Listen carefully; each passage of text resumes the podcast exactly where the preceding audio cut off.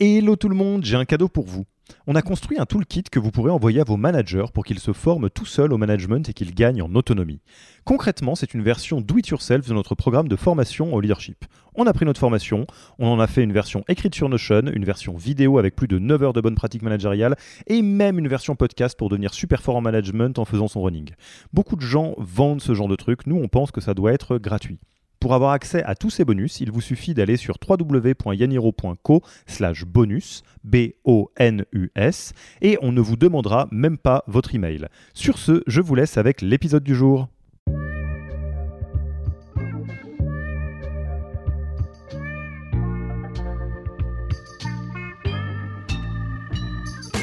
Bonjour et bienvenue dans le podcast du Human Factor. Je ne m'appelle pas Alexis Eve, je m'appelle Philippe Janet, cofondateur de Yaniro. Ce podcast est notre centième épisode et aujourd'hui je reçois Alexis Eve, l'homme qui va chaque semaine à la rencontre des plus belles startups pour construire avec vous la collection des meilleures pratiques RH de l'écosystème. Ne vous embêtez pas à prendre des notes, on s'en occupe pour vous. Vous pouvez retrouver le meilleur de cet épisode et tous les autres dans Yaniro Wiki, la bible des meilleures pratiques RH dans un Notion. Rémunération, recrutement, cooptation, tout y est. Pour découvrir le Yaniro Wiki, allez tout simplement sur www.yaniro.co wiki et ajoutez la page en favori pour l'avoir sous la main quand vous en aurez besoin. Pour l'heure, je vous laisse avec l'invité d'aujourd'hui, l'inénarrable Alexis Eve, et je vous souhaite une très bonne écoute. Bonjour Alexis. Alors pour commencer, t'es qui toi? Bah alors, bonjour euh, ami Philippe, euh, qui je suis euh, bah depuis, depuis un petit peu d'épisodes, normalement ma voix, on la connaît, mais c'est vrai que je, je, sais pas trop qu'est-ce que je pourrais dire, donc bah j'ai eu le plaisir de, de, créer Yaniro avec toi et Elisabeth qu'on salue il, y a, il y a quelques années maintenant, en 2018, ça c'est pour le côté Yaniro. et après, sur des, des, choses qui me concernent, avant ça j'ai pu bah, faire pas mal de choses sur les sujets humains qui m'intéressent vachement. C'est avant même de, de monter Yaniro euh, avec, euh, avec euh, Elisabeth et toi, j'ai beaucoup d'amour sur les sciences humaines parce que, bah, parce que psychologue du travail. Hein, donc j'ai fait, euh, j'ai fait 5 ans sur les bancs de la fac euh, pour, pour être psy. Pas mal d'amour aussi sur l'entrepreneuriat parce que bah, j'ai pas mal travaillé dans la French Tech de différentes manières. J'étais salarié de start-up, j'étais directeur d'incubateur. Et, et bah, quand on me voit pas faire du Yaniro, on me verra peut-être en train de faire de l'escalade, au cinéma, avec ma chère étendre, en train de balader le chien, enfin tout ça, tout ça quoi. Ok. Alors, Yaniro, c'est quoi? Et pourquoi ça s'appelle comme ça? C'est bizarre comme nom quand même. Bah, Yaniro, euh, c'est euh, pourquoi ça existe et qu'est-ce que c'est? Euh, Yaniro est là pour permettre aux, startups et aux personnes clés dans les startups de grandir aussi vite que leur boîte sans se faire mal. Euh, c'est vraiment pour ça qu'on a, qu'on a monté cette boîte. Euh, on s'est dit que voilà, l'hypercroissance, euh, c'est, c'est pas facile.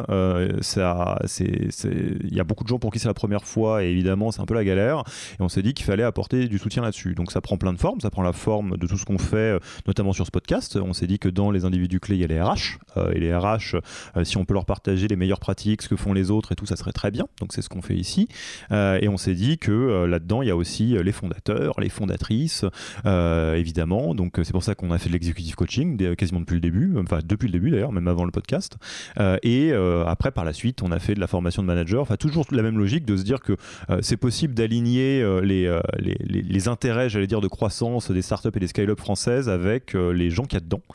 et c'est pour ça que Yaniro, en fait, alors la version officielle et officieuse du nom. Euh, allez, je vais, faire, la vraie histoire hein, quand même, parce qu'on va, va pas se raconter, on va pas faire trop de storytelling. La vraie histoire, c'est au tout, tout, tout, tout, tout début d'Yaniro, donc avant euh, que, non pas qu'on se rencontre, mais avant que qu'on décide de, monter le projet ensemble.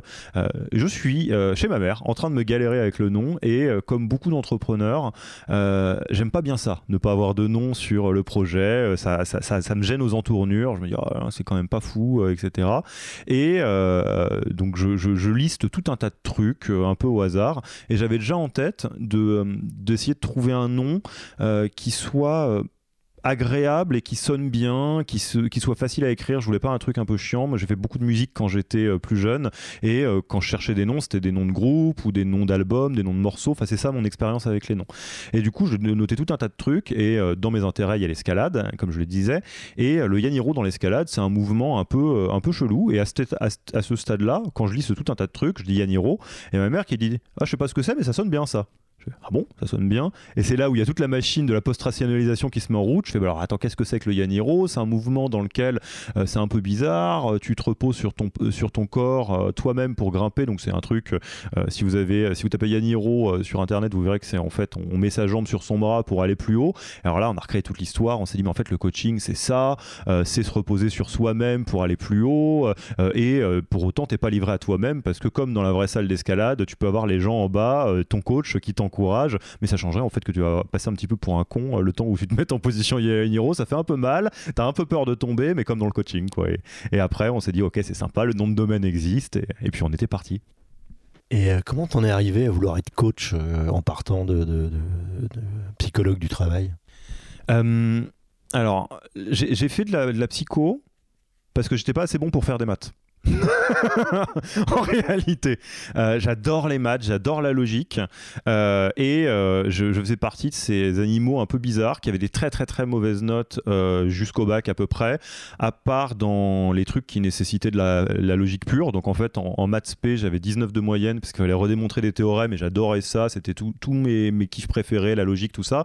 Et j'étais une, une, tête de l'art quand il s'agissait de bachoter, et du coup j'avais une sale note en maths parce que on me disait euh, bah apprends ce truc par cœur, redis-le. Mais pourquoi j'apprends un truc qu'une calculatrice peut faire mieux que moi? Bon, c'était pas la question qu'il fallait poser.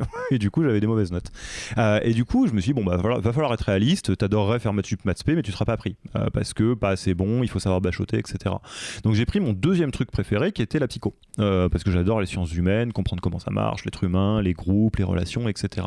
Mais au moment où j'ai fait psycho, je, je savais qu'il y avait peu de chances que je sois psychologue après. Euh, parce que c'est pas ça que je voulais faire non plus. Euh, je voulais pas faire thérapeute parce que je pense que je serais nul en tant que thérapeute. Euh, déjà parce que je suis beaucoup trop bavard, hein, la preuve dans ce podcast. Hein. donc parler pas du tout, j'aurais eu beaucoup beaucoup de mal. Ça. Je pense que j'aurais été très mauvais.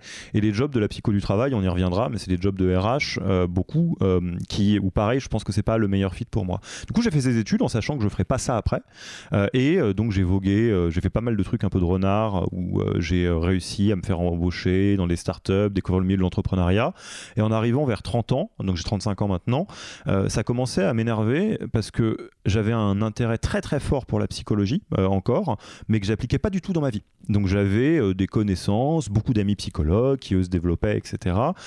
et moi, mon quotidien, c'était un quotidien de business en fait. Je travaillais, j'ai fait du conseil en stratégie, puis après je travaillais donc dans les startups, pour des startups, je travaillais voilà avec pour monter des startups dans la direction d'un incubateur, et j'adorais le jeu de l'entrepreneuriat. Et je me disais, mais par contre c'est hyper désalignant. Bon terme, bon terme de coach, quoi. Jusqu'au jour où il y a un gars qui m'a dit, euh, euh, mais en fait, tu serais, ça, te plairait coach, mais plus tard, quoi. J'ai dit alors, déjà, c'est quoi coach et pourquoi plus tard? Euh, On m'a dit coach, bah, c'est un peu psy, mais dans le boulot. Euh, dans le monde du business. Et plus tard, parce que t'es un peu Mickey, quoi. T'as un peu, as un peu 30 ans, c'est pas bien vieux, quoi. Un coach, ça ressemble pas à ça. Et du coup, je m'y suis intéressé. Crise de la trentaine, j'avais envie de monter un projet. Euh, et euh, donc, je, je, rejoins HEC, où je suis le plus jeune, où je te, je te rencontre. et, et, ça me passionne, quoi. Je me dis, c'est trop, trop, trop bien le coaching. Et au moment de monter Yaniro, au-delà du nom, je me dis que je veux faire du coaching. Je me dis que je vais galérer parce que je vais être le petit Mickey de service et que, bon, bah, si je dois coacher euh, des membres du COMEX de Danone, probablement que j'ai pas le profil. Et euh, j'ai un, pote qui m'a dit, mais t'es un idiot, Alexis, plutôt que de te lancer dans un endroit dans lequel tu es, entre guillemets, l'outsider, le, fais un domaine que tu travailles dans un domaine que tu connais bien, les startups, et dans ce monde-là, tu es leur grand frère, parce que tout le monde est plus jeune que toi, de toute façon, là-dedans, même si on parle juste de l'âge. Et bon, et ça a fait son petit, son petit cheval, son petit bonhomme de chemin, et puis, et puis après, nous voilà dans Yaniro, quoi. Ok, donc là, aujourd'hui, on fait une interview très bizarre, euh, qui est un peu l'interview bilan. On est à la centième du podcast. Euh, T'as appris quoi depuis 99 euh, épisodes? Ouais, alors je suis très très très content de faire cet épisode. On, on, s'est vraiment posé pour essayer de le, de, le structurer. Hein. Vous, connaissez mon amour pour la structure, je ne l'ai jamais caché. Et donc je me c'est quoi les, les, apprentissages que, que j'ai eus là pendant les, dernières années euh, à faire ces, ces 99 épisodes? Et euh, c'est quoi les 7 choses qui m'ont le plus marqué? Donc, euh, et bon, on va commencer par la première. C'est une phrase que vous m'avez peut-être déjà entendu dire encore et encore et encore, et je pense que je pourrais me la tatouer euh, sur l'avant-bras tellement euh, j'y crois dur comme fer. Globalement, si on parle de la French Tech, si on parle des startups, des scale-up, il y a une règle qui est toujours valable si vous êtes founder, c'est recruter votre RH euh, un an plus tôt que ce que vous pensez. Ça, c'est une constante.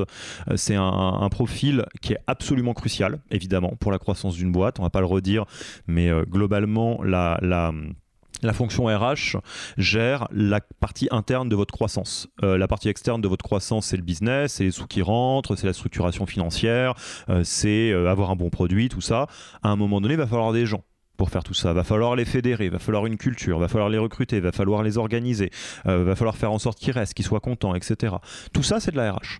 Et soyez surpris, peut-être, mais c'est un boulot, quoi. C'est un boulot qui est dur, qui demande de l'expertise, qui demande euh, de, savoir faire beaucoup de choses en même temps, qui demande de savoir le structurer. Et pour le coup, une constante, c'est de recruter ces RH trop tard, de faire des profils qui sont euh, peut-être euh, un peu, un peu trop junior pour le job et globalement de se dire ah là là ouais mais en fait c'est un poste de coût donc est-ce que je vais mettre les 40 50 60 je sais pas combien cas pour recruter un RH la vérité c'est qu'il faut le faire vite euh, plus vous le faites vite, plus vous évitez d'engranger de la dette RH et plus vous arrivez à avoir une belle euh, croissance qui est euh, bien structurée, qui dure dans le temps, etc. etc. Et pour citer un peu des gens qui m'ont bah, particulièrement impressionné dans, ces 99 épisodes, dans un épisode tout récent, on peut parler du, super binôme d'enfer que forment Louise et Benoît de Skelesia. Euh, où euh, bah là, Scalesia, c'est pas bien gros. Euh, c'est, je sais plus combien ils sont, ils doivent être peut-être entre 20 et 30 à l'heure où on se parle. Et ils ont recruté Louise, qui est donc un poste de RH qui structure la boîte. Et ça marche du feu de Dieu. Et là, on a tout ce qui marche. On a un profil qui est là depuis le début et qui est pas juste à 49 personnes où on se dit Attends, mais légalement, il se passe un truc à 50 personnes. Non, je dois pas faire quelque chose et je sais pas trop comment ça marche. Donc, tout ça, tout ça. et évidemment, le fait en tant que founder de, de prendre le temps de s'intéresser au RH de faire confiance à quelqu'un, de former, de former un binôme avec, bah, ça va vous faciliter grandement la vie. Donc, euh, si vous nous écoutez, que vous vous dites euh, un peu, bon, bah, c'est quoi les, les, des, petits repères que je peux avoir. Euh, nous, ce qu'on a observé, c'est que pour bien recruter son ou sa première RH, il y a des techniques. Je vous renvoie à l'épisode qu'on a fait avec Jessica Jeziri d'Ornicar, qui, nous, qui a fait tout un épisode sur comment est-ce qu'on recrute son ou sa première RH. Elle le dira beaucoup mieux que moi. Et globalement, une fois qu'on a recruté son RH, il faut lui faire la place qu'il faut, tout simplement. Euh, c'est-à-dire qu'il faut lui laisser une place au COMEX. Ça veut aussi dire qu'il faut que vous ayez un profil RH qui a les épaules pour être au COMEX. C'est un truc qui se joue dans les deux sens. Hein. Euh, évidemment, il euh, faut, quelqu'un qui ait la capacité de conduire le camion pour que vous lui donniez les clés du camion. Donc ça, bah, faut bien recruter. Évidemment, il faut lui donner les moyens de faire un petit peu ce qu'il faut. Donc, euh, si l'équipe RH, elle est euh, pas euh, entre 4 et 7% de votre masse salariale, vous êtes probablement un peu sous-staffé. Euh, ça veut dire que vous allez demander à votre pauvre RH de faire de la magie avec insuffisamment de budget. Euh, et après, une fois qu'on a ça, on a euh, un bon profil RH qu'on recrute un an plus tôt que ce qu'on croit, avec une équipe qui est staffée, une place au COMEX et tout ça. Bah, franchement, il y a tout ce qu'il faut. Quoi. Et sincèrement, et je serais ravi d'avoir, ton avis parce que c'est aussi l'occasion de, de, de, t'entendre dans ces expériences.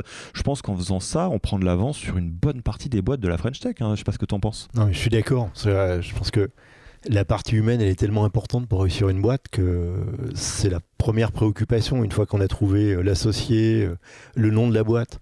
Euh, peut-être un business model et l'idée du développement, il faut qu'il y ait des gens qui arrivent dans la boîte. Donc la partie RH, elle va être essentielle. Et quand on est founder, ben il y en a toujours un qui s'improvise pour faire ça, mais il s'improvise. Donc il n'a pas nécessairement l'expérience, il sait pas. L'humain, c'est quand même le truc le plus casse-pied du monde. Toi qui es un fan de maths, euh, tu sais bien que ça se met pas en équation l'humain. Donc, euh, bah, autant aller chercher quelqu'un qui va nous permettre de sortir cette équation-là et de passer à un truc euh, de développement harmonieux avec des gens qui ont envie de travailler, qui partagent des valeurs, et puis de temps en temps pouvoir mettre un petit coup de boost et sur le CEO pour qu'il respecte un peu mieux les salariés, et sur les salariés parce que la semaine de 4 jours, un an après la création de la boîte, c'est pas toujours facile à mettre en œuvre. Et à ce sujet, il y a moi une phrase qui est vraiment restée dans ma tête d'un entrepreneur euh, américain qui est assez connu, qui s'appelle euh, Alex Hormozy, mais je pense que c'est un dérivé de, quelque chose qui est assez connu, donc y a un fonds d'investissement maintenant, après avoir monté les boîtes. Il dit... Euh, entrepreneur, enfin founder, vous n'êtes pas dans le business que vous croyez. Vous croyez que vous êtes dans le business de la deep tech, vous croyez que vous êtes dans le business du SaaS, du service, vous n'êtes pas dans ce business-là. Vous êtes dans le business du trouver des gens formidables et les garder hyper longtemps pour qu'ils soient épanouis. Point. Alors justement, j'avais, préparé les questions à la con euh, entre tes, tes, sept euh, grandes leçons que tu avais tirées. La première, elle est en rapport avec ce qu'on vient d'évoquer. Euh, sur les 99 RH que tu as rencontrés, tu choisirais qui pour devenir la RH de Yaniro c'est une question vislarde. c'est vraiment une question vislarde. Alors déjà, je vais me réfugier derrière un argument fallacieux. Je soupçonne que les gens qui me fascinent le plus soient trop chers pour nous. il y a des gens que je trouve absolument formidables, euh, mais euh, évidemment qui ont, qui ont, des salaires qui vont euh, être un petit peu compliqués. je pense à Myriam, notre responsable admin financier, va me faire la gueule si on dépense des, des sommes de ce genre-là pour, pour des profils RH. sérieusement, j'ai deux personnes qui me viennent en tête. Euh, le copain Rassam, euh, anciennement de Docto, qui est maintenant chez Iliad. S'il avait envie d'être DRH, de passer dans un rôle plus transverse, euh, ça serait évidemment un plaisir complet que de le faire rentrer dans l'aventure, en plus que d'une confiance totale pour lui donner les clés du camion. Et alors maintenant, il va m'écouter, il va me dire quoi Tu penses que je suis pas cher? Oui, j'en sais rien. et peut-être pour exactement les mêmes raisons, c'est-à-dire un mix entre très très forte expérience similarité avec les profils founder parce qu'il est founder aussi, euh, grande euh, amitié euh, qui, s'est créée à travers le podcast. je pense à Pierre Monclos. qui a été chez Youno pendant, pendant longtemps, qui là maintenant est en train donc de, sortir un, bouquin sur les pratiques RH exotiques. Petite anecdote qui moi me ravit, l'épisode du podcast qu'il a fait chez nous sur ce même sujet a été un des jalons qui lui a permis de structurer sa pensée là-dessus et de sortir ce livre. Donc Pierre, écoute, on, va regarder un petit peu ce qu'on peut faire point de vue euh, runway, mais euh, si tu veux venir, t'es le bienvenu. Alors on passe euh, au deuxième truc que tu as appris. à travers notre centaine d'épisodes. Ouais, un, deuxième truc, alors ça, on l'a appris très très vite, je pense qu'on l'a appris épisode 1 avec Julie Tripart, hein, qu'on salue si elle nous écoute, c'est il y a des trucs qui sont simples, qui sont pas prises de tête, et quand on réinvente la roue, on se prend les pieds dans le tapis tout simplement. Je vous donne quelques exemples qui me viennent, mais on peut gnognoter pendant des heures sur les, process de recrutement, sur est-ce que ça c'est bien, est-ce que les prises de rêve c'est bien, c'est pas bien, c'est machin. Ok. Euh, euh, et, je pense que je vais m'attirer les foudres de pas mal de recruteurs avec ce que je viens de dire, mais c'est pas très grave. Ce que je pense, c'est que quand on est notamment au début, il y a des fondamentaux à faire et euh, là on est en période de, typiquement de Coupe du Monde de rugby. je ne connais aucun athlète de haut niveau qui ne fait pas les fondamentaux. Ils font l'entraînement, ils font voilà tout ça, tout ça, euh, la, condition physique, etc. Et typiquement, si vous êtes en train de lancer un process de recrutement et que c'est le tout début, faites la méthode Who. Voilà, tout le monde parle de la méthode Who, c'est les bases. Est-ce qu'il y a mieux? Bien sûr qu'il y a mieux. Mais vous savez ce qui est moins bien que la méthode Who? Improviser un truc dans votre tête en vous disant on va réimproviser le recrutement. Même genre, l'onboarding, il y a des choses qui sont super cool. Il y a des choses qu'on entend qui font un peu rêver euh, euh, sur des onboarding un peu exotiques, les vies ma vie, etc. Oui, mais avant ça, faites une checklist. Assurez-vous que Riri qui vous rejoint, euh, il est un ordi. Assurez-vous que Fifi, il est son contrat signé et que Loulou, on, on se rende pas compte que sa période d'essai est finie depuis une semaine, tu vois. Et ça, c'est une checklist. L'onboarding, ça n'a pas besoin d'être beaucoup plus compliqué que ça. Donc, bah, comme dans à peu près tout, probablement qu'il y a plein de choses sur lesquelles faire les fondamentaux avant de commencer à improviser, parer inventer la roue, ça fonctionne bien. Et je vous donne un petit tips là-dessus. Euh, donc vous le savez, euh, parce que c'est, on le décrit au début de l'épisode, euh, tout ce qui est passé dans, ce podcast, on, l'a structuré dans le wiki Yaniro, donc qui est ouvert. Vous pouvez y aller, hein, c'est très facile. Yaniro Wiki, j'imagine que c'est dans les, notes d'épisode. vous allez prendre n'importe quel sujet et vous trouverez la manière de le faire simplement. Si vous voulez aller plus loin, vous pouvez aller regarder qui a fait un épisode là-dessus et le contacter. Tous ces gens seraient, seront ravis que vous les contactiez. Euh, donc, euh, effectivement, il y a des choses qui sont simples. On ne réinvente pas la roue. Avant euh, de refaire la recette en vous disant si le tiramisu, ça serait pas bien de mettre un petit peu de piment dedans, bah non, en fait, le tiramisu dans la version de base et après on verra. Question à la con suivante. Ça s'est passé comment les recrutements de Yaniro T'as fait la méthode ou c'était plutôt la théorie du bordel ambiant? Le salopard Alors, évidemment, Philippe, il, connaît bien l'historique. Euh, dans la série, faites ce que je dis, pas ce que je fais. ou plutôt, non, dans la série, euh, euh, avant d'être ceinture, je sais pas quelle couleur, on est tous ceinture blanche ou ceinture jaune. Faut savoir que on a été, et je vais dire, j'ai été quand même au premier loge là-dedans, je dis on pour pas me sentir trop seul, on a été quand même incroyablement mauvais en recrutement pour exactement la raison qu'on vient de se dire à savoir de se dire oui mais non mais nous Yaniro on est tout petit on va quand même pas commencer à faire la méthode ou les prises de ref les machins les bidules alors Là, alors où on se parle, on peut parler des, derniers recrutements. On peut penser à Yasmine qui nous a rejoint il n'y a pas longtemps, donc en exécutive. Euh, t'étais là, c'était la méthode Who, et ça s'est très bien passé. Yasmine, elle est ravie, elle a été onboardée euh, comme ce qu'on s'est dit là, qu'on a appris, euh, et c'est un plaisir absolu. À l'autre bout, genre pseudo-recrutement jour 1 ou 2 de Yaniro, genre quand on a commencé à essayer de chercher des coachs qui sont pas nous pour bosser. Mais j'ai des souvenirs et toi aussi, je serais ravi de savoir comment tu, comment tu, tu l'as vécu, parce que toi tu l'as vécu avec une expérience du recrutement de, de toutes tes années de, de, de travail.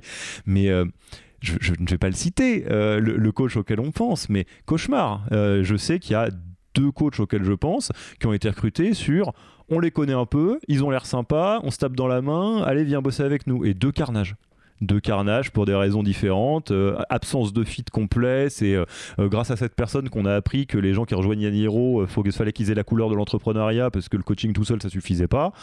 et on l'aurait pu l'éviter si on avait fait bah, juste une, job board, quoi. pas une job board, pardon, une scorecard, c'est ça que je voulais dire. et, et, l'autre personne, juste pour l'anecdote, il y a une époque où on envisageait de se développer dans d'autres villes avant le Covid, tout ça. Et on s'était dit, oh, tiens, on a un entrepreneur, un coach lillois euh, donc pareil qu'on n'a pas recruté, hein, on s'est tapé dans la main. Et je me souviens qu'elle a dit bah, donc euh, tu veux euh, être sur un modèle un peu de franchise où tu développes la, partie Lille, il y a plein d'incubateurs, Euratech, tout ça, tout ça. Et elle a dit ouais, pas de souci. Et puis à un moment, quand je suis arrivé avec des gros sabots en disant bon bah t'en es où ou est-ce que t'as un plan? Enfin raconte-moi ce que tu comptes faire. Elle m'a dit oh tu sais Alexis, nous dans le Nord la pression on préfère la boire que la subir. Hein Ouais, alors culturellement, toi qui me connais bien, c'est pas le meilleur fit. Non, parce que je vais, te faire un truc de coach. Cauchemar euh, ou cauchemar Bon, les questions suivantes. Euh, c'est pas une question d'ailleurs, c'est le, troisième apprentissage que tu as eu. Euh, bon, je crois que ça concerne le coaching et la formation. Ouais, alors apprentissage, forcément jugé parti, mais euh, c'est très très important. Globalement, un peu dans la même veine que recruter vos, RH un an plus tôt que ce que vous pensez, on va faire simple. Si vous êtes founder, coachez-vous et formez vos managers. Vous vous rendez pas compte euh, pour la performance, pour la rétention, à quel point ça fait une différence, mais monumentale. Euh, globalement, et on en reparlera plus tard, si vous vous posez la question, et si vous avez déjà été salarié, de pourquoi est-ce que les gens quittent une boîte, s'ils quittent pas la boîte pour un plus gros salaire, ils se barrent à cause de vos managers. On, sait ce qu'on dit, hein. on rejoint une boîte et on quitte un manager. Si vous allez faire un tour sur Glassdoor euh, ou sur Balance ta Startup, vous verrez des histoires de l'enfer. Et c'est beaucoup trop facile de se dire euh, non, mais c'est juste, c'est des cinglés quoi. Vous regardez Balance ta Startup, il euh, y a des gens, ils sont fous, c'est des monstres et tout. Pas du tout. Et on pourra en parler tous les deux dans nos expériences de coaching. Combien de fois on se retrouve avec des founders qui s'effondrent en se rendant compte qu'ils sont devenus des salauds de patrons parce que euh, on ne naît pas salaud de patron, on le devient. Et c'est en se coachant qu'on évite les angles morts et qu'on arrive à pas broyer tout le monde euh, dans l'hypercroissance. Le management, c'est pareil. Le schéma classique dans la French Tech, c'est des primo founders qui nomment des primo managers qui gèrent des sorties d'école. Alors, ok, le talent n'attend pas les années, mais mon grand-père dit aussi l'expérience, ça se mange pas en sandwich. Euh, donc, à un moment donné, soit vous faites de l'essai-erreur, parce que c'est ça qui va se passer si vous le faites euh, tout seul comme tout le monde. Donc euh, vous allez tâtonner pendant des années, vous en tant que founder, vous allez tâtonner, euh, vos managers ils vont tâtonner aussi, sauf que tâtonner avec un produit pour faire un MVP ou tâtonner sur des techniques d'acquisition client bah, c'est pas très grave. Vous pouvez tâtonner sur votre landing page et puis au début elle est pas bien, après elle est bien. Là, vous tâtonnez avec des gens. Donc ça veut dire que vous allez tester un truc et puis ah bah en fait euh, c'était vachement plus hard que ce qu'on pensait pour les équipes et du coup euh, je faisais pas exprès mais c'était du harcèlement moral et j'en ai deux qui sont partis en burn-out. Oups. Et puis là euh, vous allez vous rendre compte qu'en fait en tant que founder il y a un des managers dans votre équipe qui fait des trucs qui ressemblent vachement à du harcèlement sexuel quand même mais vous le saviez pas. Pourquoi vous le saviez pas? Parce que vous aviez pas de moyens de connecter vos équipes parce que c'est votre première boîte et que vous leur faisiez confiance à ces gens-là. Et en fait tous ces trucs là c'est très très dur et il y a pas de raison, entre guillemets, de, de se l'infliger parce qu'il y a des raccourcis. Si vous formez vos managers, ils vont réussir à développer en trois mois ce qu'ils vont tâtonner pendant trois ans. Si vous vous coachez vous-même, vous arrivez, euh, en tant que founder, à être sûr d'être toujours pas en train de courir derrière le train de votre propre boîte, mais dans la locomotive. Parce que le problème, c'est que si vous êtes moins bon, entre guillemets, que votre boîte, meilleur des cas, vous êtes une encre, c'est-à-dire vous la tirez vers le bas, pire des cas, vous passez dans la machine à laver et vous vous retrouvez dépassé par votre propre boîte. Donc en gros, euh, si vous ne, ne, ne, faites pas ce travail-là d'optimiser, euh, j'allais dire, le facteur humain de votre boîte, d'avoir les personnes qui sont la meilleure version d'eux-mêmes, euh, vous allez vous retrouver très vite avec des problèmes de perf ou de rétention. Quoi. Les gens se barrent ou la performance baisse. Petit bonus pour les RH qui nous écoutent, et ça, je ne sais pas si vous vous en rendez compte à ce point-là, ça c'est vraiment un truc que j'ai appris en échangeant avec les RH, c'est il y a un rapport direct entre la charge de travail des RH et l'autonomie des managers. C'est-à-dire, si vous avez des managers qui sont formés, qui savent faire leur boulot, euh, qui sont autonomes, ils vont gérer le quotidien. Si comme dans 99% des startups, euh, ils sont tout neufs et qui savent pas faire et c'est pas très grave, mais euh, du coup qui sont pas formés et qui découvrent, où est-ce que ça va euh, retomber les, les, les, requêtes du quotidien quand on va dire ah bah tiens j'aimerais bien être mieux payé et sortir de la grille REM, ah bah en fait la politique de télétravail j'aimerais bien qu'elle soit comme ci plutôt comme ça, en fait je déménage à Osgore, est-ce que je peux rester dans la boîte ou pas, tous ces trucs là, ça va retomber chez les RH. Et c'est comme ça qu'on a des boîtes dans lesquelles il y a le ratio dont je vous parlais avant, c'est-à-dire des profils RH hyper solides, 4 à 7% de la masse salariale en RH, une place au COMEX et où malgré tout les RH sont tous au bout du rouleau parce que les managers sont pas euh, autonomes et responsables et que les founders ne sont pas coachés donc ils n'arrivent pas à quelque part voir que c'est un signal euh, d'alarme pour ça. Mais euh, côté coaching, qu'est-ce que tu vois toi d'ailleurs sur ce côté l'importance de se faire coacher quand on est founder pour la croissance de sa boîte? Ah, Je pense que c'est essentiel. Alors je vends un peu notre boutique mais il m'arrive très souvent, comme à toi, comme à Elisabeth, comme aux autres coachs de Yaniro, de tomber sur des gens euh, qui ont une obsession, c'est que les gens de leur boîte les aiment. Euh, ils ont besoin euh, que leurs salariés soient en pamoison, ou en tout cas les apprécient, etc. Et moi j'ai un conseil dans ces cas-là, si vous avez absolument besoin d'être aimé, achetez un chien. Le chien, ça vous aimera de façon absolument inconditionnelle, surtout si vous lui filez à bouffer. Euh, les salariés sont pas là pour ça. Les salariés sont là dans une aventure. Ils vous suivent parce qu'ils croient à ce que vous leur proposez. Ils croient euh, au sens de la boîte, etc. Mais euh, ils sont aussi là parce qu'ils ont un salaire, parce qu'il y a des avantages, parce que parce qu'ils ont besoin de bouffer, parce qu'ils ont besoin de travailler pour pour s'offrir ce qu'ils veulent. Donc le, premier truc, c'est être capable d'assumer ses responsabilités de dirigeant. Et un dirigeant, sa première fonction, c'est de diriger. Un manager, ça manage, ça embarque les autres. Ça peut pas être juste là euh, pour être cool avec les copains, euh, aller boire des bières tous les vendredis, pourquoi pas. Euh, mais c'est pas suffisant. C'est pas ça un bon manager. Un manager, c'est quelqu'un qui est clair, qui va être capable d'expliquer, qui va être capable d'être courageux, de dire la vérité. Et en ce moment, euh, avec ce qui est en train de se passer euh, sur le, marché de l'argent pour les startups, on voit bien que d'un coup, on passe d'un monde de chasseurs de primes séducteurs à un monde de vrais patrons et qui sont obligés euh, de diriger leur boîte dans la tourmente avec moins de moyens avec euh, des exigences qui viennent du board, qui viennent des salariés, qui viennent de tout le marché. Et c'est là où on voit les vrais euh, managers. Et je pense que ceux qui sont passés par le coaching, ceux qui vont demander à être accompagnés, bah, ils vont survivre beaucoup plus facilement que ceux qui se prennent euh, pour des Superman. Ça marche pas. Superman, il faut quand même se souvenir qu'il met quand même son slip par-dessus son collant. c'est quand même une erreur à la fois d'élégance, mais c'est aussi une marque de ridicule. Moi, je pense qu'un vrai bon manager, il faut pas qu'il hésite à dire qu'il y a des moments où il sait pas, il hésite, il a besoin de parler avec quelqu'un, euh, il a besoin euh, d'être accompagné tout bêtement, et nous, on est là pour ça. Voilà, ça c'est ma vision à moi du coaching et du management. Question suivante. Euh, tu nous parles des trucs un peu bizarres qui peuvent se passer dans les entreprises. Est-ce qu'il t'est arrivé des trucs bizarres dans ton rôle de coach Euh, est-ce que ça t'est arrivé d'avoir envie de quitter un coaché, par exemple? Comme on a envie de quitter une boîte? Parce qu'après tout, euh, euh, dénonce ton coaché, ça n'existe pas aujourd'hui. Alors, ma vie de coach. Alors, petit disclaimer, et j'en parlais il n'y a pas longtemps, et, et on s'en parle régulièrement entre coachs, non pas du contenu des coachings, mais de ça. je pense que j'ai énormément de chance et qu'on a énormément de chance dans Yaniro euh, d'avoir des, des, cadres de coaching qui sont fantastiques et des coachés qui sont euh, vraiment euh, incroyables. Quoi. Il, y a, il y a des profils qui sont bluffants, des, des, des, amitiés qui peuvent naître, des gens avec lesquels, pour lesquels on a beaucoup de tendresse et pour lesquels on sera toujours là. et je pense que c'est une écrasante majorité de, de des coachings que, que j'ai la chance de faire, que ce soit des, des founders, des top managers, des CEO ou pas. Enfin, vraiment, il y a il y, a, beaucoup de très très belles choses qui se passent en coaching. Maintenant, il y a des choses bizarres aussi. Alors des fois, on arrive à éviter la balle. Euh, des fois, par exemple, quand euh, euh, j'ai un souvenir d'un CEO qui me dit Mon CTO, il veut se barrer, est-ce que tu peux le coacher pour qu'il reste? La réponse, c'est Non, mon chéri. Ou alors, tu, peux lui payer un coaching, mais peut-être qu'à la fin, il va se barrer quand même. Donc ça, ça t'embête sûrement.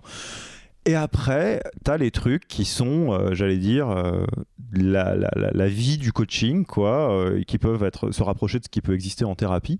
Il y a par exemple un, un concept qui est très connu en thérapie, en psychanalyse, peut-être, je sais pas si c'est le cas en coaching, qui est le, le transfert et contre-transfert. typiquement, vu que la relation se joue, on peut rejouer des trucs qui n'ont rien à voir avec la personne. Donc c'est pour ça que, typiquement, il y a des, des, des, des, gens qui tombent amoureux de leur psychanalyste, par exemple. Euh, et il y a un truc un peu du même genre qui était assez étonnant euh, et j'étais bien content d'avoir mon background pour le coup de psycho parce que je sais pas si en tant que coach j'aurais été si, euh, si, si, proche que ça où en gros effectivement il y a sans même s'en rendre compte, une de mes coachées qui, faute de meilleurs mots, m'a fait une vraie scène de jalousie. Alors, pour votre information, je suis en train de recréer une situation à partir de coaching différents pour pas que la personne puisse le retrouver trop facilement, parce que ça serait quand même euh, pas, très, chic pour la personne. Mais oui, effectivement, euh, il y a euh, une personne qui, une, une, coachée, qui globalement m'a dit Bon, bah voilà, je me sens abandonné par mon coach, là tu m'as pas donné de nouvelles et tout. Et j'avais l'impression d'être dans, une, une, je sais pas, avec une ex ou quelque chose comme ça.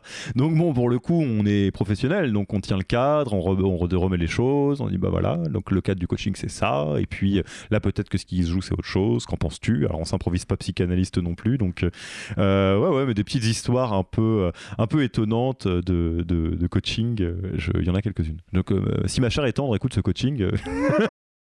J'interromps l'épisode une petite seconde pour vous rappeler que si vous voulez envoyer à vos managers la version do it yourself de notre formation en management, il vous suffit d'aller sur www.yaniro.co bonus B-O-N-U-S.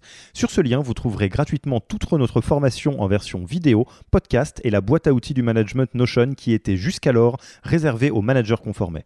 On n'aime pas vendre des secrets, on préfère vous les offrir et parier que vous bosserez avec nous si vous voulez les implémenter plus vite. Sur ce, retour à l'épisode. il n'y a pas de problème. Il y a une, une, une invitée du podcast qui, qui m'a un tout petit peu dragué sur LinkedIn pendant quelques temps après. C'est pas du coaching, mais bon. c'est ça d'être une star. Alors, quatrième apprentissage, euh, de quoi tu nous parles? Bah, J'en ai touché un mot juste avant. Euh, si vos, vos, vos, salariés ne quittent pas la boîte pour le manager, ils quitteront pour les sous. Euh, et ça, c'est quelque chose qui est, je pense, crucial dans la fonction RH, c'est de comprendre que la qualité de l'offre d'emploi est quasiment supérieure à tout le reste. J'utilise un peu des grands mots. Euh, vous le savez, moi je suis un moldu, hein, je suis pas un RH euh, de pur sang, euh, mais en tout cas c'est ce que j'ai appris dans 99 épisodes. Et, quand on y pense, c'est assez logique. parce que je vais prendre ma casquette de, de, de, de chef d'entreprise, de, quelqu'un qui réfléchit à ce qu'on fait chez Yaniro il y a euh, une, une, règle euh, qui est plus qu'une règle, je sais pas, c'est plutôt un, un, principe euh, logique en business, je dirais, qui est on est obligé d'être fort en, en, sales que si on a un marketing pourri, et on est obligé d'avoir un bon marketing que si notre produit est pas au niveau. Et on est obligé d'avoir un produit au niveau que si on n'a pas un, bon, un assez bon marché globalement. Et donc, si on le remet un peu dans l'ordre, ce que ça veut dire, et ça paraît logique, c'est que si vous avez un produit qui est absolument fantastique, bah, il se vend tout seul. Euh, en, anglais, on appelle ça le product-led growth. C'est ce qui fait, par exemple, que Tesla fait pas des pubs. Est-ce que c'est bien ou pas bien une Tesla? C'est pas la question, mais en tout cas, visiblement, ça a marché. Et en fait, on a tendance à oublier que une offre d'emploi, c'est une offre. C'est la même chose, c'est-à-dire de la même manière que Elon Musk vend des Tesla contre des sous, vous vous achetez des talents contre un package. Et j'insiste bien sur un package. Et bah si vous avez un package qui est moyen bah, vous allez être obligé de le marketer, d'être fort en recrutement, euh, de, faire tout un tas de ronds de jambes pour que ça marche. Et si vous avez un package qui est incroyablement meilleur que tout le reste, bah, assez vite, ça devrait fonctionner très très bien. Donc, qu'est-ce que ça veut dire un package qui est vraiment très bien?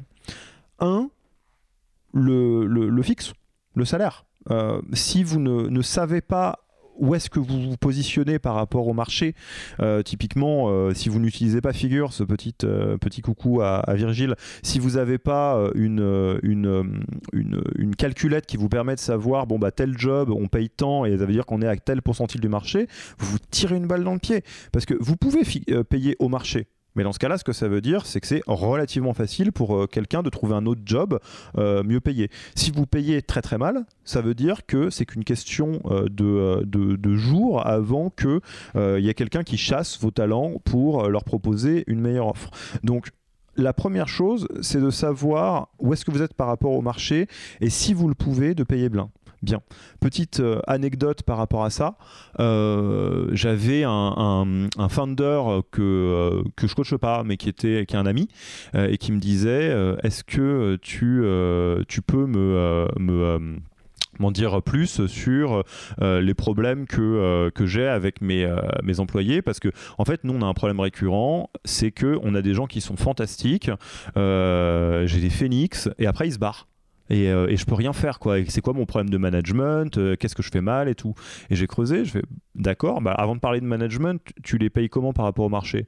Et là, il s'est un peu tortillé sur sa chaise. Oui, mais tu comprends, c'est l'école de la vie et tout. Mais non, fin de, l'histoire. Si vous les payez très très mal, c'est juste facile de partir.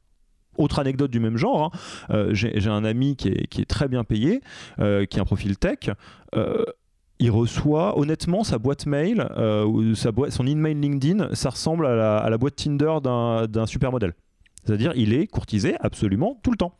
Et euh, si vous avez euh, quelqu'un que vous payez plutôt au niveau du marché et que vous le traitez bien, qu'il a un bon manager, une bonne manager, bon, bah c'est voilà, on va se dire je veux rester. Si vous avez quelqu'un que vous payez très mal, bah, au bout d'un moment, il va dire mais attends, mais pourquoi je m'emmerde en fait? Donc, ça, c'est le package. Mais ça, c'est le package des sous entre guillemets. C'est le fixe, éventuellement le variable, le BSPCE, etc. Maintenant, il y a tout le reste, et ça, c'est là où pour moi, il n'y a aucune excuse pour euh, euh, faire les choses comme il faut, c'est les conditions de travail. Ok, vous êtes une start-up, vous n'avez pas beaucoup de sous en banque, c'est la crise ma bonne dame, tout le monde ne peut pas payer au-dessus du marché, mathématiquement ça marche pas. Ok. Par contre, le remote, le travail à distance, le work from anywhere, le, congé paternité allongé, des choses comme ça qui coûtent pas très cher. Et non, le congé paternité euh, allongé ou congé second parent, pardon, euh, allongé, ça coûte pas très cher. Euh, le remote, ça coûte pas très cher. Il n'y a aucune excuse de pas le faire. Ou enfin, si, vous pouvez le faire, mais dans ce cas-là, bonne chance pour être en compétition sur le marché du travail avec les autres boîtes qui, elles, proposent du, work from anywhere. Et effectivement, la flexibilité du travail, que ce soit la semaine de 4 jours, que ce soit le remote, le work from anywhere, c'est ce qu'on vient de se dire pour vous, ça, vous vous dites juste ah j'aimerais bien que les gens soient au bureau. Mais pour les gens, c'est ce qui leur permet de s'occuper de leurs enfants, c'est ce qui leur permet, enfin les, salariés, c'est ce qui leur permet euh, d'avoir euh, peut-être un side business où ils font un tout petit peu de freelancing, c'est ce qui leur permet de se plonger sur leur hobby, leur sport, de vivre la vie qu'ils veulent. Et, ça, ça a énormément de valeur. Et peut-être pour, terminer sur ce côté... Euh, de la qualité de l'offre de l'emploi, de penser vos offres comme euh, la partie la plus importante de ce que vous proposez à vos salariés, euh, il y a la notion de, d'être RSE compatible. Euh, il y a quelques années, en tout cas quand on crée Yaniro, les boîtes à impact, c'était une catégorie. c'était les boîtes qui étaient chez Make chez Ticket for Change, Ashoka, etc. C'était les boîtes qui veulent faire bien, Phoenix, Too Good To Go, on les salue, etc.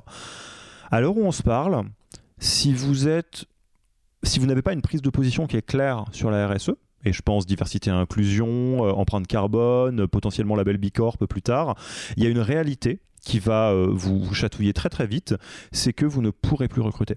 Euh, la génération qui vient est très sensible, heureusement, à ces sujets-là. Et ce que ça veut dire, c'est qu'elles vont vous challenger là-dessus. Ça fait partie de l'offre. Ça fait partie de ce qu'elles attendent. Elles attendent de savoir ce que vous, vous faites. C'est ce qui fait qu'il y a des boîtes du CAC 40 qui galèrent comme pas possible pour recruter, alors qu'elles, elles sont capables de payer très bien. Parce qu'elles ne sont pas euh, RSE compatibles. Donc, si vous voulez des offres d'emploi qui euh, fonctionnent bien, prenez le temps de réfléchir sur où est-ce que vous êtes par rapport au marché d'un point de vue fixe variable. réfléchissez, point de vue flexibilité, à ce que vous pouvez offrir parce que ça, ça a énormément de valeur pour les gens. Euh, regardez euh, ce que vous faites côté RSE, parce que même au-delà de l'impact, euh, si vous voulez juste faire tourner votre boutique, vous êtes obligé, je pense, de faire ça, et c'est plutôt une bonne chose. Et peut-être dernière chose, et, là je salue Élise Moron qui avait fait un épisode là-dessus, sur la, CVP, la Candidate Value Proposition. packagez vos offres, s'il vous plaît. Faites pas une pauvre petite job description. Enfin, imaginez euh, un, produit standard, je sais pas, une boîte qui fait des grilles euh, et qui fait zéro marketing, zéro copywriting, zéro rien. Leur pub euh, à la télé, c'est on vend des grilles. Super ça marchera pas. Et dit comme ça, ça paraît ridicule. Euh, sauf que si les offres d'emploi sont des offres comme les autres, vous pouvez pas avoir des offres qui ressemblent à euh, software engineer, blablabla, euh, ninja du code ou autre connerie. si vous voulez vous démarquer, il y a plein de techniques, mais elles sont dans le monde du growth, du business, du copywriting, etc. Je pense à deux exemples rigolos.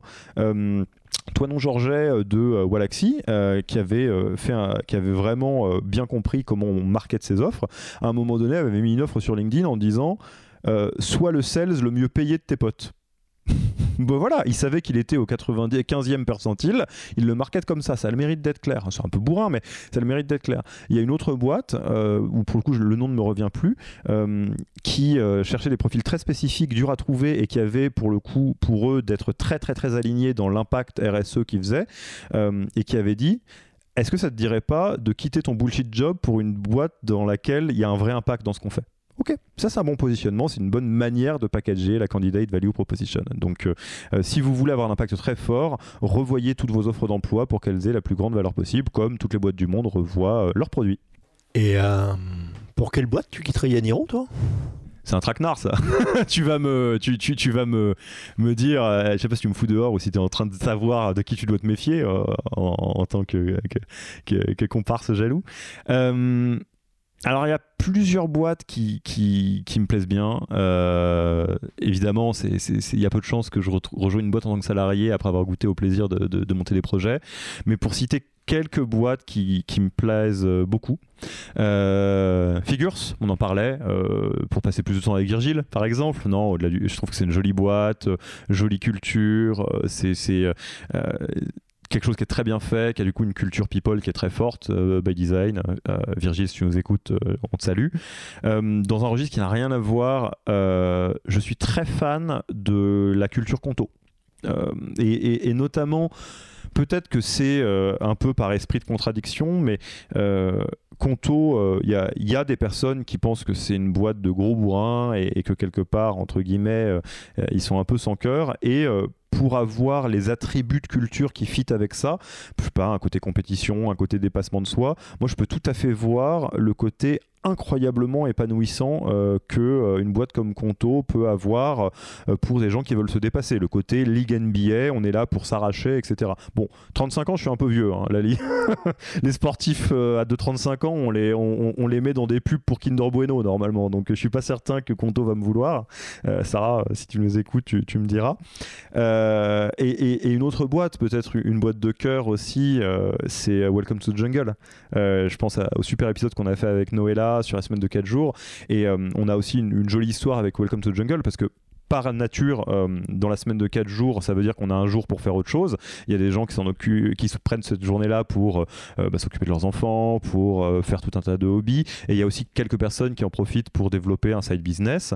Et il y a une des personnes avec laquelle on a eu beaucoup de plaisir à travailler tous les deux, Axel, qui, qui fait de la vidéo, qui est vidéaste chez Welcome et qu'on a rencontré par le biais de Noëlla en disant bah voilà, on veut faire des formats vidéo. On a une, une, une série vidéo très sympa qui va s'appeler En Coaching, dans lequel c'est en thérapie euh, euh, une coulisse sur le coaching dans laquelle nos coachés racontent leur coaching.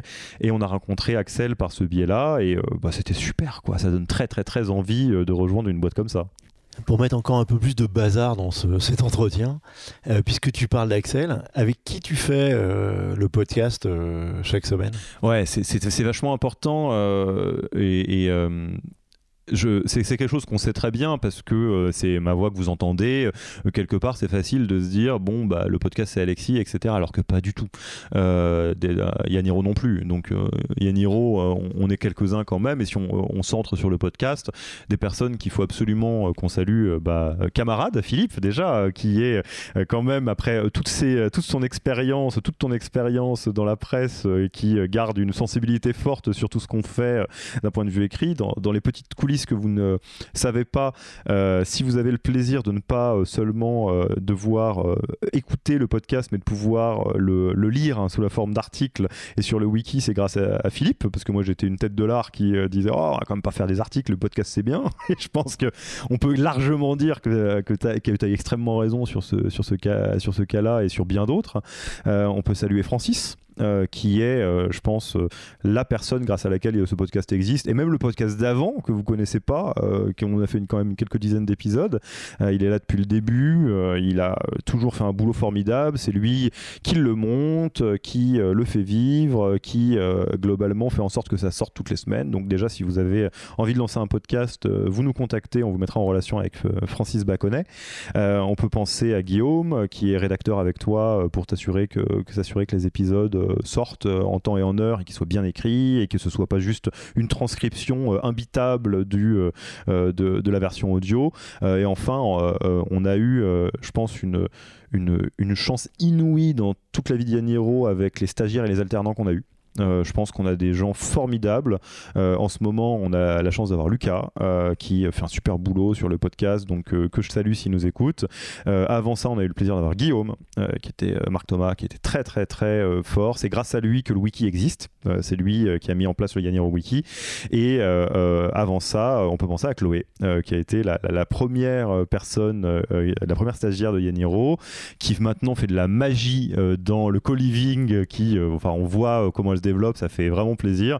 Et euh, pareil, il y a beaucoup, beaucoup de choses. Le livre de Yaniro dont on a, dont on n'a pas parlé depuis longtemps, euh, s'il existe, c'est grâce à Chloé. Donc, euh, bon, et sans même parler de, toutes les autres personnes qui bossent avec nous, mais en tout cas, juste sur ce podcast, il y a déjà pas mal de monde. Donc, toutes les fois où vous m'envoyez des, des, gentils petits mots, bah, j'essaye de le renvoyer à tout le monde, quoi.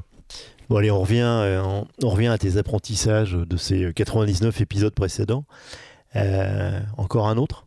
Ouais, donc là, si on reprend un peu, il y a, euh, bon, bah, faut recruter les DRH vite, euh, plus vite que ce qu'on croit. Euh, il y a des choses qui sont simples, faut pas réinventer la roue, former vos managers, coachez-vous en tant que dirigeant. la qualité de l'offre d'emploi, c'est c'est plus important que le reste. il en reste trois, et il y en a un qui moi m'excite vachement. Je trouve ça chouette. J'aime bien quand les. C'est peut-être le côté maths dont on se parlait, les côtés des systèmes. J'aime bien quand il y a des mondes qui se répondent.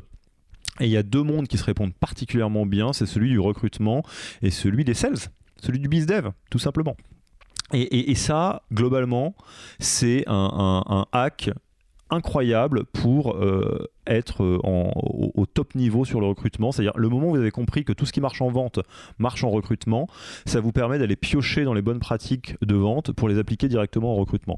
Je vais donner l'exemple le plus euh, spectaculaire qu'on ait vu, qui est un des épisodes qui, euh, moi, m'a le plus bluffé. Louise Mouton, qui était anciennement chez Guild Guardian, qui est maintenant RPO. Donc si vous voulez louer Louise, c'est peut-être possible. Je pense qu'elle est, prise en ce moment, mais qui nous a montré que globalement, le sourcing, ce truc chiant qui fait euh, bader euh, absolument euh, tous les RH. Oh là là, j'ai 20 jobs à pourvoir et j'ai personne qui répond à, mon, à, mon, à ma petite page Welcome to the Jungle, comment je fais, faut que j'aille chasser des gens. Bah en fait, les, sales, les commerciaux du monde entier, les SDR, ils le font depuis Mathusalem. Euh, et donc, toutes les techniques euh, qu'il y a dans les bouquins comme Predictable Revenue, qui sont des bouquins euh, donc de structuration des équipes sales, les outils comme Wallaxy dont on parlait, les campagnes de sourcing qui fonctionnent en grand nombre, où on se dit, bon, bah, je vais aller sursegmenter, puis essayer de contacter 1000 personnes pour à la fois avoir 100 candidats et 10 personnes en poste, bah, ça marche très très bien. quoi. Et ça, si vous euh, plongez un petit peu dans le, euh, dans le monde, euh, j'allais dire, des sales, vous allez voir que bah, vous avez tous les playbooks, tout est déjà prêt. si vous vous posez la question de comment je, gère la cooptation, ben, en fait la cooptation c'est le référol. C'est pareil. C'est la même chose que euh, effectivement euh, euh, cette, petite tactique que tout le monde connaît bien. on a fait un bel épisode avec l'IBO sur, la cooptation. Et, enfin, et ça c'est peut-être une des choses sur lesquelles si je devais faire des paris sur l'avenir, je pense que c'est un des domaines RH et plus spécifiquement recrutement qui est le plus sous-représenté et qui va exploser dans les années à venir. En tout cas, moi, dans un monde dans lequel on repart en marché haussier financier, il y a un petit peu des sous qui reviennent dans la French Tech, etc. si je devais parier sur quelque chose, je parierais sur ça c'est sur l'inbound, les stratégies de contenu pour attirer des candidats. Euh, en 2018, euh, quand, quand, quand euh, c'est le début de Alan qui commence à poser les pierres du, mastodonte et de la licorne qu'elle allait devenir.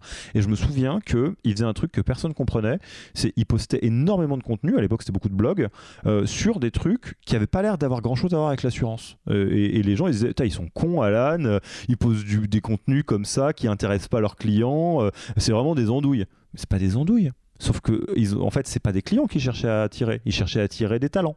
Donc, ils ont parlé de leur culture, ils ont parlé de ce que ça veut dire de bosser chez Alan, ils ont parlé de tout ce qui intéresse non pas leurs clients, mais des candidats. Et quelques années plus tard, bah il y a plein de boîtes, on ne sait pas qui c'est, et Alan, on sait très bien qui c'est. Et ça, ça se fait avec des stratégies de contenu, avec des stratégies d'inbound, euh, des choses comme ça. Et euh, je vois mais très très très très très peu de boîtes qui investissent euh, du temps et du budget pour faire de la pub, non pas pour des clients, mais pour des candidats, pour faire du contenu, non pas pour des clients, mais pour des candidats. Et j'en profite pour faire un petit, un petit SO à à Mika, euh, Michael Sayad, hein, euh, donc le, binôme de Rassam, euh, qui est en train de préparer des choses là-dessus. si vous le voyez faire plein de vidéos sur LinkedIn en ce moment qui ont l'air d'être orientées recrutement, c'est à mon avis qu'il est en train de, mijoter quelque chose là-dessus et, je pense que c'est une bonne idée. Ça va encore finir par un rap ce truc-là. un autre apprentissage? Oui, oui, oui. Alors celui-là, il est, c'est un apprentissage qui est, j'allais dire, contextuel au podcast c'est euh, tous les RH, mais, une écrasante majorité. Quand je dis écrasante, on, sur 99 épisodes, on est peut-être à 97 concernés. Donc c'est beaucoup. Hein. Euh, tous les RH ont un syndrome de l'imposteur massif, que ce soit homme ou femme. Et c'est, je vais vous dire comment je l'ai découvert.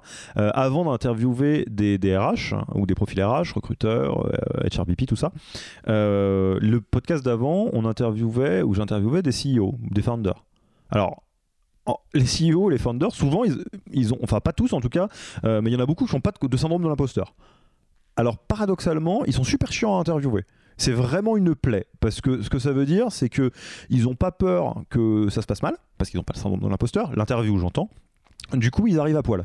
Ils n'ont pas préparé, euh, ils improvisent, ils se disent, oh, de toute façon, j'ai un peu de bagou, je vais y arriver. Résultat, ça fait des épisodes qui traînent en longueur, qui durent une plombe euh, et où euh, il y a très peu de contenu. Les RH, ils font exactement l'inverse. Tous ceux et toutes celles que j'ai rencontrés, encore une fois, ça n'a rien à voir avec le genre, hein, homme comme femme, c'est plus lié à la, à la fonction. bah, ils ont envie de bien préparer quoi. Et si on a euh, la chance d'avoir des épisodes de grande qualité, euh, moi je suis halluciné par certains épisodes qu'on a réussi à faire grâce aux invités qu'on a eus, bah, c'est parce que euh, les RH préparent bien et parce qu'ils ont envie de bien faire. Et ça, c'est le moteur numéro un, c'est le syndrome de l'imposteur. Parce qu'ils ont peur, entre guillemets, de pas être au niveau. Donc déjà, j'ai dû développer des, stratégies pour relaxer les invités, leur rappeler que je leur demande pas d'être plus intelligents que ce qu'ils sont déjà, que je leur demande de raconter ce qu'ils ont fait, ça ira très bien. mais après, ce qui est intéressant, c'est là, euh, dans, le côté podcast, c'est anecdotique, c'est presque rigolo, c'est presque charmant. Dans la vie générale des RH, ça pose un problème majeur. C'est que, on l'a dit plus haut, la bonne config dans une startup qui, qui croit bien, euh, c'est un profil DRH au COMEX solide, etc. Ce que ça veut dire, c'est qu'il va falloir former un tandem euh, avec euh, au moins son CEO et potentiellement le reste de son COMEX. Et ce que ça veut dire, c'est qu'il faut être plutôt capable de prendre sa place. Parce que le problème, c'est que si on attend qu'on nous donne sa place en tant que DRH, euh, comme peuvent le faire les gens qui ont un petit syndrome de l'imposteur, ça va durer longtemps. Hein C'est pas comme ça que ça marche. Il faut prendre, il faut montrer qu'on est capable de piloter le camion, le camion et on donne les clés du camion. Euh, et j'entends beaucoup beaucoup de DRH qui disent mon CEO, euh, euh, il me fait pas confiance, il me donne pas les clés du camion. Mais en même temps, il n'y a pas beaucoup d'appétit ou, dans certains cas de figure des DRH pour faire ça. Et ça, c'est lié au syndrome de l'imposteur. Donc, on va être très pragmatique qu'est-ce qu'on peut faire par rapport à ça? Parce qu'il y a des solutions. Hein. Et on va commencer par la plus logique que toi et moi avons au bout de la langue. Mais faites-vous coacher. Bon sang. Nous, on est, on est content. Hein. on rencontre beaucoup, beaucoup de DRH. Euh, c'est euh, euh, nos, nos, interlocuteurs, nos interlocutrices. On fait des grands plans de coaching. On vient coacher tous les head-off, tous les VP de la boîte, des fois les founders, etc. Et puis après, on dit OK, donc là, on, on coach tout le COMEX, mais en fait, il y a tout le COMEX moins un toi t'es pas coaché, pourquoi? Oui, mais non, mais moi c'est. Mais il n'y a, pas de problème, dépenser des sous pour vous aussi. Et, ça, je pense que c'est. je serais curieux d'avoir ton avis, mais j'ai pas les chiffres en tête, mais dans les, on a coaché plus d'une centaine de, enfin on a, on a, on a travaillé avec plus d'une centaine de startups et de scale-up depuis qu'on existe, et donc coaché plusieurs euh, euh, centaines de personnes aussi. Je pense que la part de RH qu'on a coaché est très faible. Elle est faible, mais elle est intéressante. Euh, elle est intéressante parce qu'on les voit travailler, on les voit prendre confiance, on les voit se développer. Moi, je garde un souvenir très ému d'une DRH d'une grosse startup euh, que j'ai accompagné la première fois qu'elle a viré quelqu'un. Euh, et euh, c'était extraordinaire parce que c'était au-delà du coaching à un moment. On est presque passé dans le conseil. en tout cas, elle a pris suffisamment confiance en elle pour pouvoir assumer la lâcheté des managers de la boîte. Je ne dirais pas quelle boîte c'est. en gros, il y avait quelqu'un qui n'était pas à sa place aucun manager n'avait euh, pris euh, le, temps euh, de, ben, de, sortir la personne en question. Et c'est elle qui s'est retrouvée à le faire. et ça a été un grand moment en fait. Et aujourd'hui, ben, elle est devenue coach, donc ça prouve que le coaching sert à quelque chose. Voilà pour mes petits souvenirs à moi. Il y a un dernier, un dernier point peut-être sur lequel tu, as un apprentissage à nous partager? Ouais, ouais, ouais, ouais, ouais. Et, peut-être pour revenir sur le côté euh, au-delà du coaching, euh, sur qu'est-ce qu'on peut faire pour former un, très bon euh, tandem avec son CEO, surmonter son syndrome de l'imposteur. Euh, encore une fois, moi je, passe la balle euh, à des gens formidables. Écoutez l'épisode de, Stella, qui est chez Alven maintenant, qui était chez Luco avant, qui a donné ses tips pour justement avoir une place stratégique au COMEX. C'est un épisode fantastique et elle est, je pense,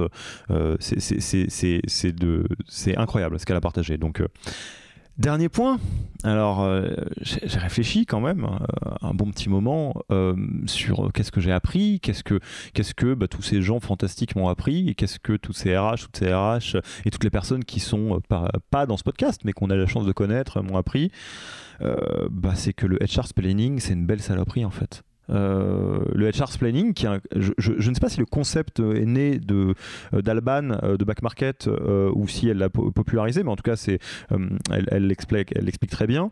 C'est un mix entre le fait que RH c'est un job que tout le monde a l'impression qu'il peut faire et du coup tout le monde a un avis sur tout ce qu'on est en train de faire quand on est RH et le fait que globalement quand on est RH on a une espèce de, de montagne qui ne s'arrête jamais, de, de, faute de meilleurs mots, de bazar du quotidien, de demandes compliquées, de euh, petites euh, euh, cailloux dans la godasse du quotidien et très peu de reconnaissance ou de soutien parce que bah, tout le monde se dit oui bon bah la vie RH je pourrais le faire etc le fameux HR planning et, et je, je, je, je ne sais pas exactement qu'est-ce qu'on peut faire pour ça euh, si vous avez, euh, si vous nous écoutez, que vous avez des pistes d'idées, euh, que vous voulez passer pour la, suite des épisodes du podcast, vous êtes les bienvenus.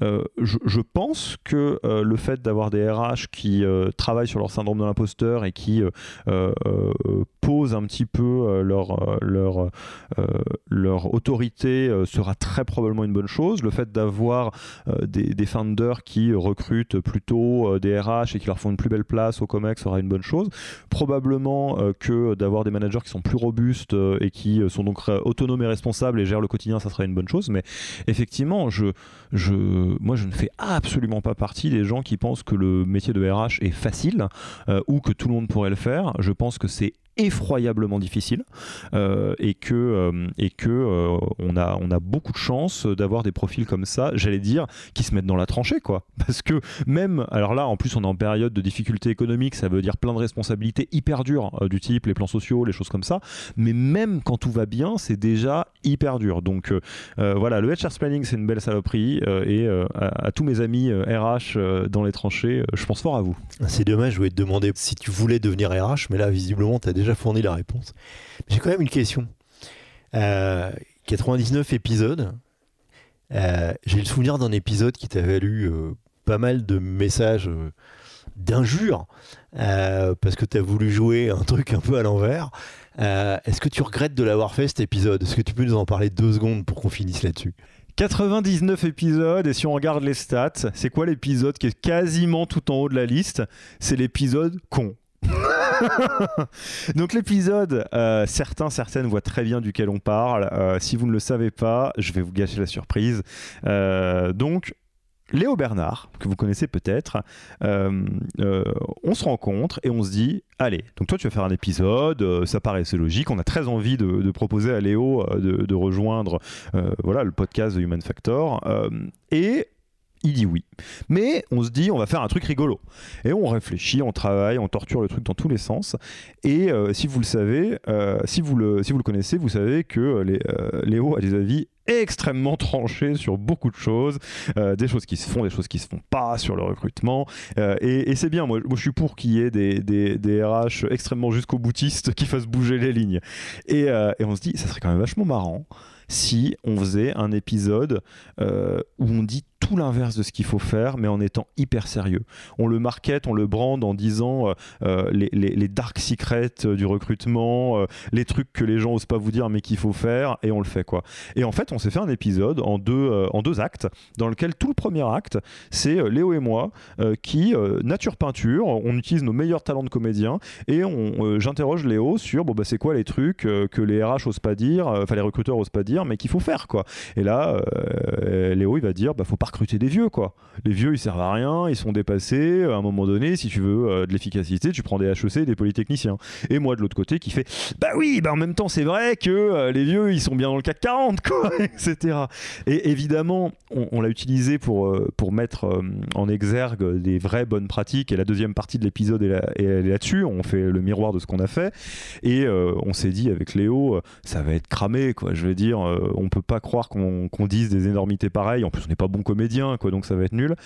Et je vous jure que Léo et moi, tout le temps, on reçoit des mails d'insultes sur LinkedIn ou sur euh, euh, par mail. Il y a des gens qui me disent Non, mais Alexis, t'es pas sérieux de dire des trucs pareils. Je suis hyper déçu, j'en attendais mieux et tout. Et puis, genre, 20 minutes après, quand ils sont arrivés au bout de l'épisode, ah d'accord, en fait j'ai compris que c'était une connerie, mais c'était trop marrant à faire, euh, mais euh, alors du coup non, je peux pas le regretter, c'était chouette, mais c'est vrai que régulièrement je reçois un petit message d'insulte ou de déception, euh, et des fois bien écrit en disant Alexis, les épisodes que tu fais bien, sont bien, et puis et Léo, ce qu'il fait c'est formidable, mais là vous avez fumé la moquette, etc. Donc non, pas, pas de regret. Ok. Dernière question. Euh, tu nous as dit que ta maman avait trouvé formidable le, nom Yaniro. Elle écoute le podcast, ta mère? Ah, bah je salue ma maman euh, qui écoute le podcast de temps en temps. Euh, plus encore, et c'est là de l'intérêt de faire du texte plus que du podcast. Donc ma maman écoute le podcast de temps en temps. J'ai deux anecdotes rigolotes là-dessus. toute ma famille adore la newsletter. c'est leur truc. Euh, je sais pas quoi te dire. Euh, donc ma, ma mère euh, lit la newsletter euh, et elle me fait des commentaires sur la photo de l'invité. Elle va me dire ah Elise, elle est magnifique quand même. Regarde, on dirait une star de cinéma. Elle m'envoie un petit message. Elise Moron. Hein, donc si tu écoutes, tu, le sauras. Tu, tu, es magnifique aux yeux de ma mère. où on va me dire oh, mais mais regarde, ils sont tous jeunes là. Ils ont tous 23 ans, 25 ans et ils sont DRH. C'est hyper impressionnant, etc. Donc c'est ça, c'est la, relation de ma mère. Euh, mon grand-père, il regarde aussi euh, la newsletter. Il me très très très intéressé euh, par ce qui devient, ce que devient Yaniro. Et peut-être l'anecdote sur le, pour faire une petite, une petite anecdote rigolote là-dessus. Euh, dans euh, euh, les, invités que je connais très bien qui ont fait le podcast, Manu donc Wagner de, Shine, c'est quelqu'un que je connais très bien, donc je voulais l'interviewer parce qu'on parlait d'un sujet que, à ma connaissance c'est lui qui maîtrise le mieux, mais donc c'est aussi quelqu'un que je connais très bien, je suis le parrain de sa fille. Et s'il écoute cet épisode, voilà c'était vraiment un plaisir. Et je le réinviterai très probablement sur d'autres sujets. Et il, m'envoie un message après le podcast, très stressé, mais il a fait formidable.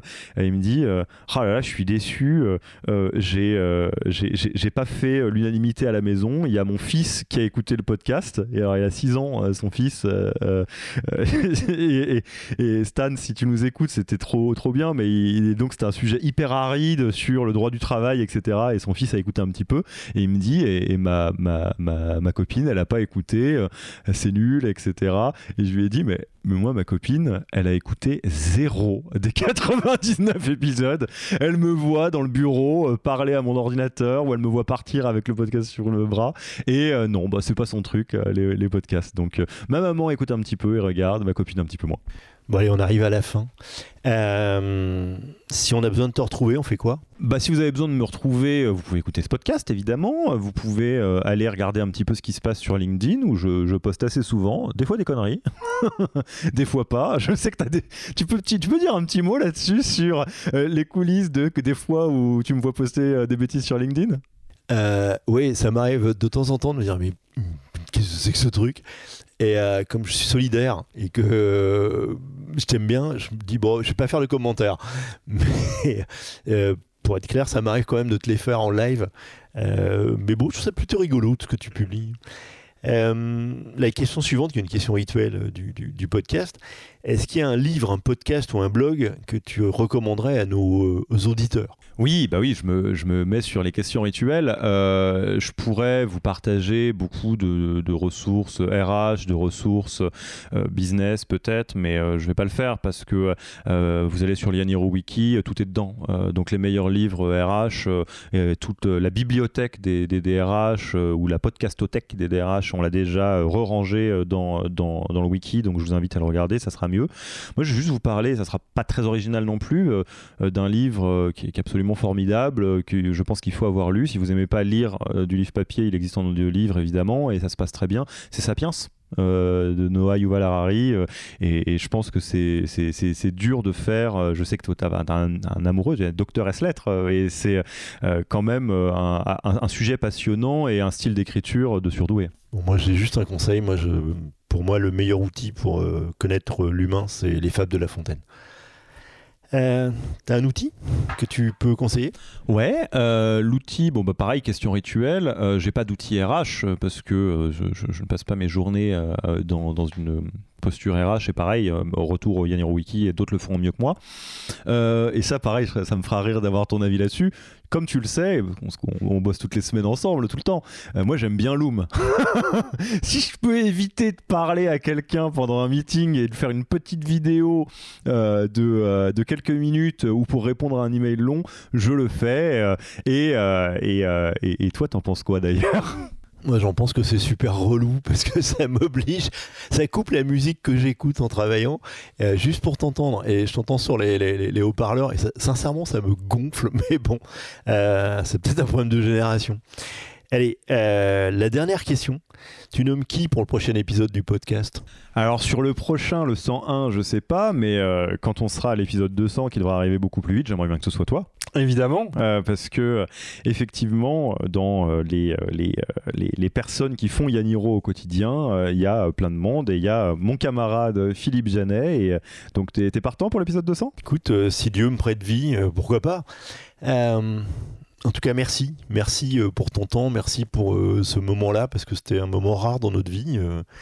et puis, bah, j'espère que ça aura plu à tout le monde. Pour tous ceux qui sont encore là à l'écoute, je te dis à très vite. On n'a pas le choix. Et puis, ben, peut-être à bientôt pour tous les autres. Merci d'avoir écouté cet épisode. Pour mettre en place tout ce que vous venez d'apprendre, n'oubliez pas de vous connecter sur le Yaniro Wiki. Allez tout simplement sur www.yaniro.co/wiki et ajoutez la page en favori pour la voir sous la main quand vous en aurez besoin. Et à mercredi prochain pour un nouvel épisode. Merci d'avoir écouté cet épisode. Petit rappel, si ce n'est pas encore fait, pour accéder à notre formation au management dans sa version gratuite, il vous suffit d'aller sur www.yaniro.co bonus, B-O-N-U-S. Vous y trouverez gratuitement toute notre formation en version vidéo podcast et la boîte à outils des meilleures pratiques du management dans un Notion récapitulatif. Et on ne vous demandera même pas votre email. Profitez bien de cette formation gratuite, envoyez-la à tous vos managers et à mercredi prochain pour un prochain épisode.